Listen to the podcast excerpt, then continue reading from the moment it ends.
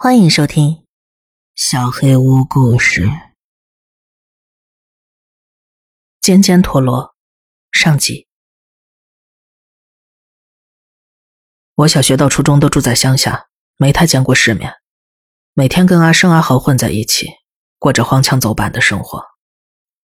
我跟阿生都属于放养型的孩子，阿豪的妈妈却管他挺严。初三的时候，阿豪跟他妈妈大吵了一架。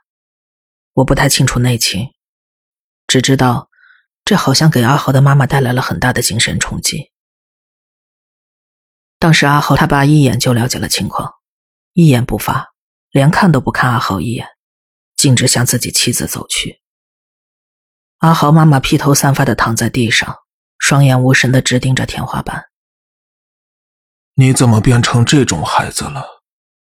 你妈妈那么为你着想。你一点都不能体谅他吗？烦死了！想让我弄死你是吗？阿豪完全不想听爸爸苦口婆心的劝导。不过他爸也没什么反应，继续淡淡的说：“你是觉得这世上没有让你害怕的东西了吗？”没有，有的话拿出来给我看。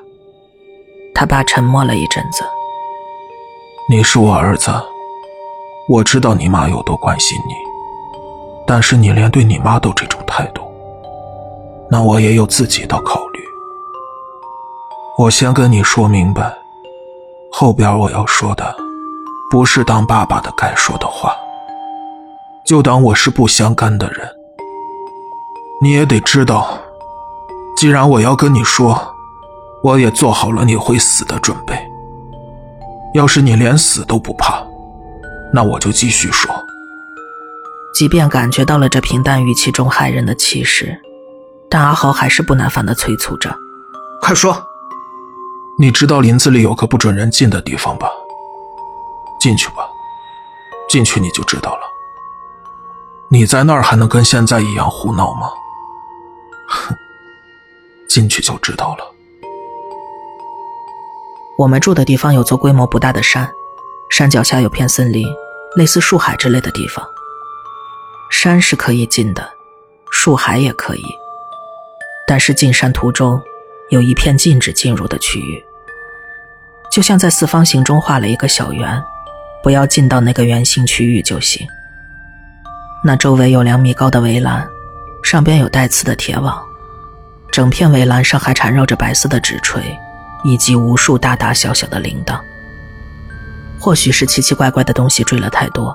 围栏本身也歪歪斜斜的，很难描述清楚他的样貌。还有就是，在某些特定的日子里，村里的巫女会带着几个人到入口前去做些什么。这一天，我们是不允许靠近那边的，所以没人知道他们到底在干嘛。虽然有各种各样的传言，但是传得最凶的是说，那边有什么邪教洗脑的场所。其实那里离我们住的地方很远，上山已经很麻烦了，更别说要进到那个区域里。阿豪爸爸说完之后，也不等阿豪回答，直接抱着他妈妈上了二楼。阿豪直接出门找到了我跟阿生，把这件事情说给了我们。没想到你爸会这么说呀，阿生感叹。听人说那边要是被抓到，会被邪教洗脑的。听着是有点恐怖，不过要去看看吗？我其实有些好奇。当然去啊，反正我爸就是故弄玄虚罢了。如此，我们仨准备去那里一探究竟。稍微准备了一下装备，时间已经过了半夜一点。我们大模大样的走到山脚下，举着手电筒，进到了森林。山路不是很难走，但要到那个有问题的地方，怎么也要花个四十分钟。然而，刚进森林不到五分钟，怪事发生了。哎，你们听到什么了吗？远处传来一个怪声，在寂静的深夜里，那声音尤为明显，摩擦着落叶，发出沙沙的脚步声。树枝啪叽啪叽寸断的声音。位置挺远的，隐隐约约的传来。不过我们也没太害怕，可能就是什么小动物吧。我们不管那怪声，继续前进。大概又走了二十分钟，阿豪喊我们先停一下。我们发现，远处那个声音是配合着我们的动作的。我们动，它才动；我们停，它就会停。我微微感受到了一丝凉意。月光全被树木遮挡，林中只有我们手电筒的光线，位置完全暴露在别人眼前。黑暗中那个东西，到底在干什么？到底谁跟着我们呀？不过感觉那东西好像也没靠近过来，声音传来的距离，好像一直没变过。是不是有人在监视我们呀？有可能，可能那个邪教有什么奇怪的设备呢？细听这个声音，似乎不是复数声，只有一个人在跟着我们。考虑到盲目过去查看会有危险，我们决定一边戒备着四周，一边继续前进。伴随着那个怪声，我们终于到了围栏附近，便不再管它，因为相比较起来。围栏的样子更加令人疑惑。我们仨都是第一次看到这围栏真正的样貌，这完全超出了我们的想象。尽管平时再铁齿，对鬼怪什么的都嗤之以鼻，但是面前这个东西，绝对不是什么吓唬三岁小孩的把戏。它暗示着，这里绝非现实之地。这里曾经肯定发生过什么。进到森林这么久以来，我终于意识到，我们身处在相当不寻常的地方。喂，是要弄坏这个东西进去吗？这一看就不简单呢。烦不烦？我才不怕这些玩意儿！阿豪呵斥着被吓到的我跟阿生，自顾自用带来的工具破坏起了围栏。那上头无数的铃铛纷乱的响起，我只觉得周围越来越冷。不过没想到这东西这么难搞，带来的家伙都不够力。这围栏好像用了什么特殊材料，坚固异常，搞了半天都纹丝不动。还好上面有绳子，结果我们只能硬翻了过去。但是，一越过围栏。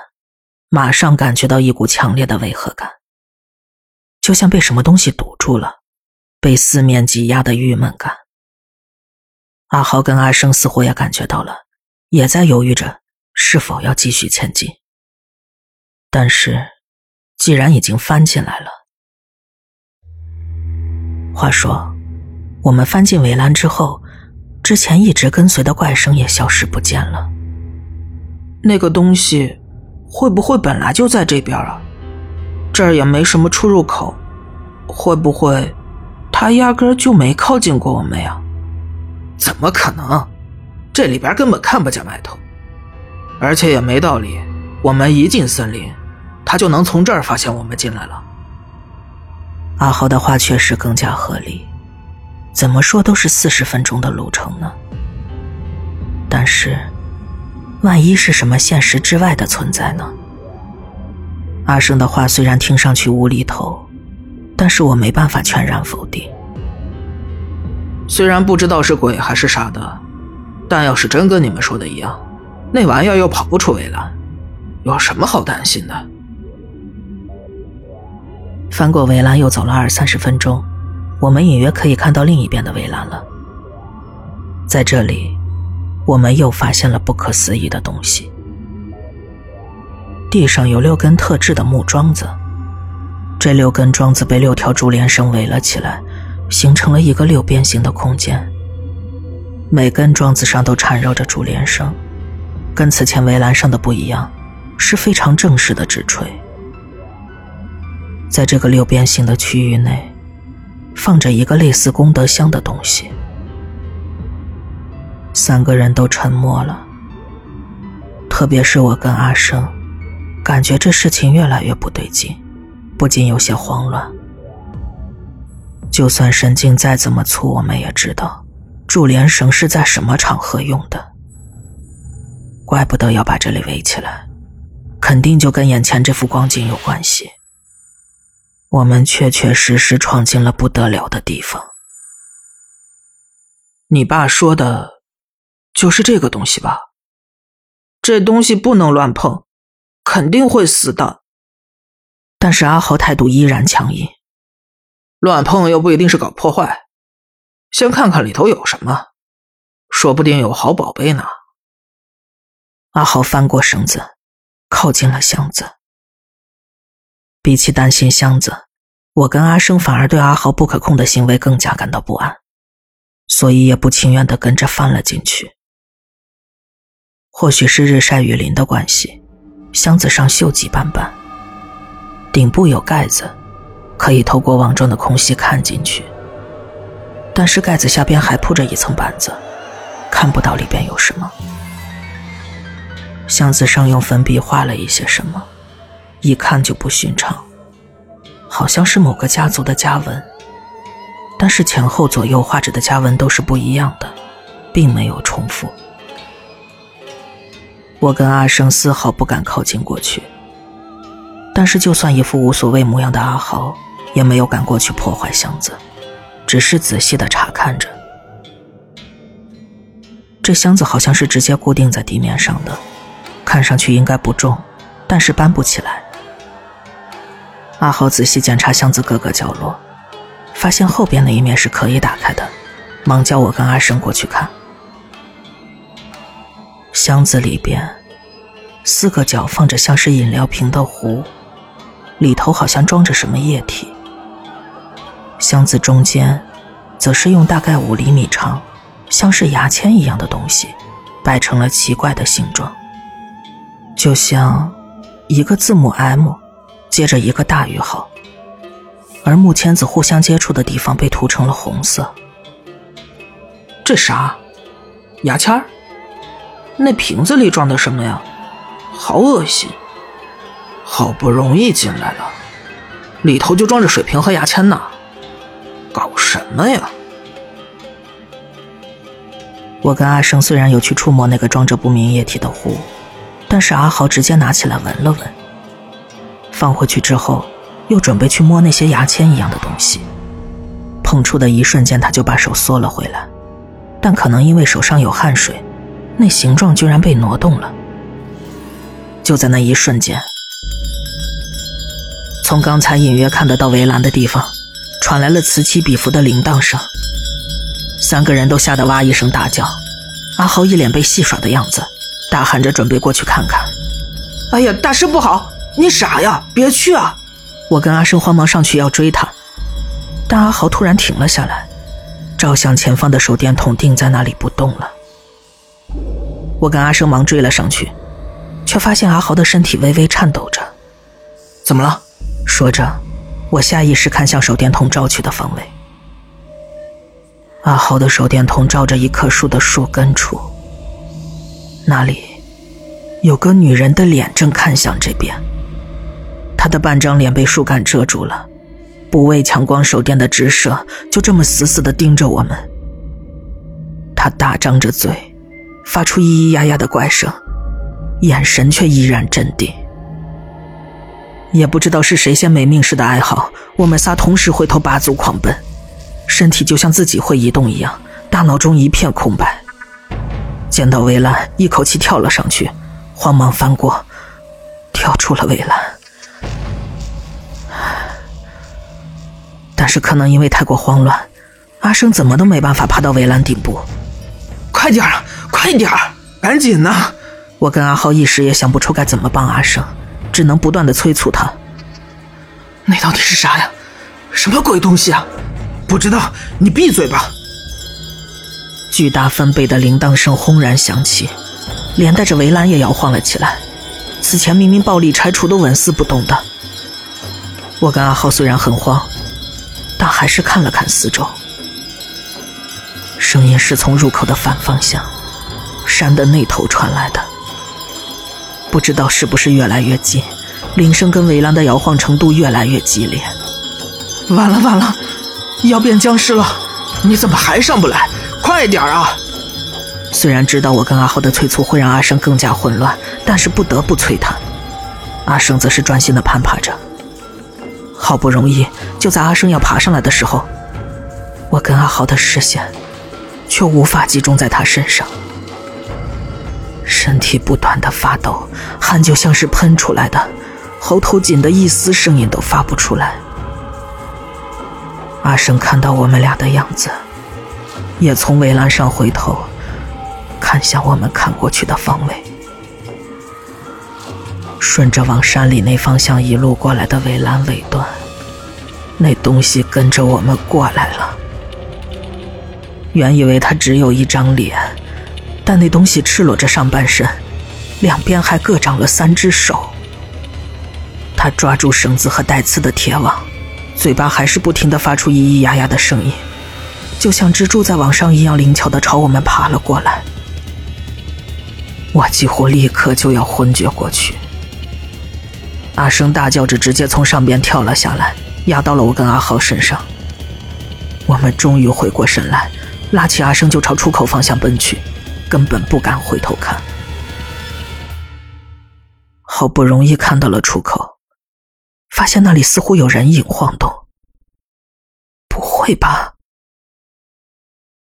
我们不禁慢下脚步，仔细确认，是人的样子。有几个人靠了过来。你们难道真的跑去栅栏里边了？哎呀，赶紧通知他们爸妈！几个大人乱哄哄的，我们直接冲到了他们跟前。脑中还是一片空白，没办法解释到底发生了什么。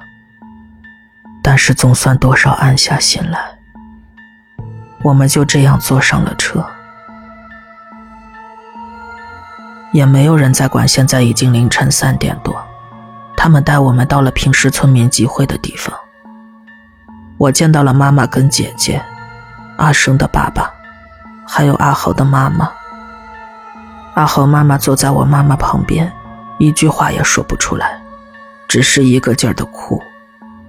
我也从来没见过阿生的爸爸这么焦躁过。你们没事就好。阿豪妈妈终于挤出了几个字，但是我就没那么幸运了，被我妈狠揍了几下屁股，阿生也被他爸爸揍了。对不起，这次都是因为我丈夫，所以我也有责任，真的非常抱歉，真的。母亲在小孩面前这样跟别人道歉，还蛮丢脸的。大家确认过我们没事之后，聊了一会儿，各自回家了。